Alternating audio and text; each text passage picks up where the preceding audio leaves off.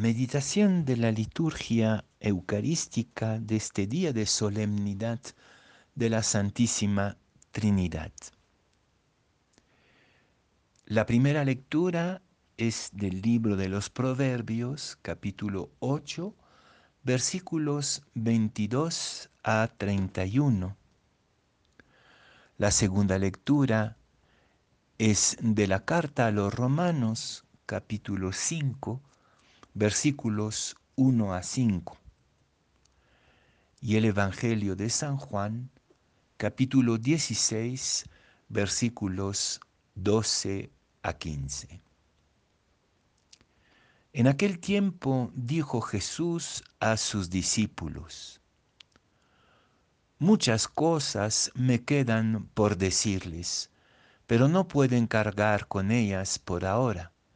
Cuando venga el Espíritu de la verdad, los guiará hasta la verdad plena, pues lo que hable no será suyo, hablará de lo que oye y les comunicará lo que está por venir.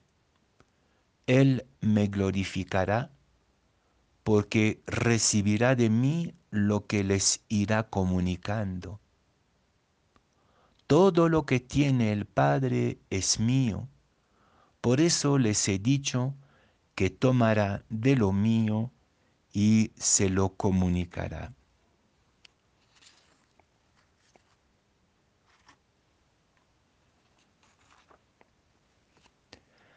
Dios no es este solterón egocéntrico, sádico, que solo se preocupa de que cumplamos sus caprichos y que nos asustó siempre desde nuestra niñez.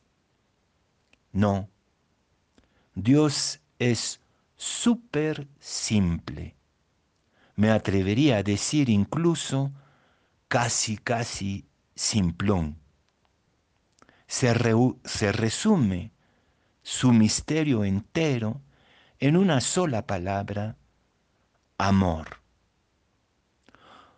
No, el misterio de la Trinidad no es esta cosa complicada e incomprensible que intentamos memorizar cuando éramos chiquititos en el catecismo. No, el amor es simple, simple, simple. Y si Dios es amor, entonces es relación de intimidad y de reciprocidad entre gente iguales. En Dios todo es movimiento, paso de danza, gozo del otro. En la Trinidad nadie es más que el otro. Nadie es autosuficiente. El uno sin la otra, sin el otro, no sería Dios. Lo divino es el abrazo de los tres. Dios abrazo, movimiento hacia el otro. Son iguales, pero también diferentes, como en el amor. Si fuéramos todos semejantes, sin ninguna diferencia, no habría gozo ni juego, como dice la primera lectura del libro de los Proverbios. El gozo, el juego, está en nuestras diferencias, porque cada uno, cada una, somos absolutamente únicos, únicos a los ojos del otro, de la otra. Así el Padre y el Hijo y el Espíritu Santo son iguales, pero totalmente diferentes a los ojos del otro, de la otra. Pero este amor de reciprocidad también, como todo verdadero amor, es abierto.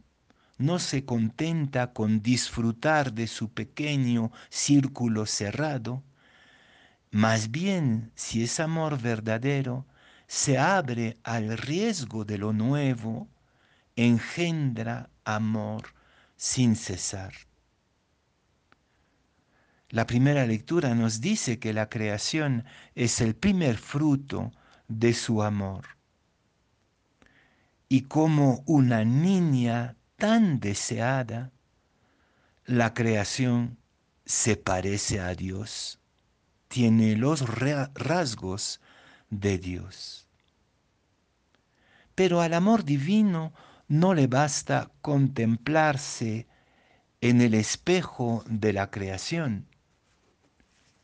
Quiso hacer su morada entre nosotros, nos dice San Juan.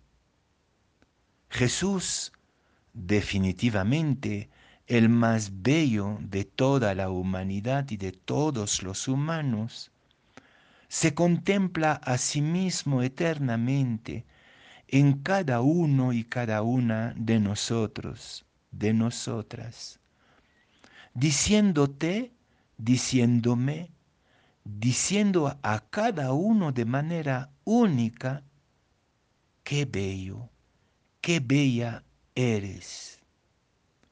Déjate, déjense divinizar a mi escuela. Déjense transformar a lo Jesús. Y con Jesús somos invitados a transformar todo el universo en danza trinitaria, en abrazo eterno.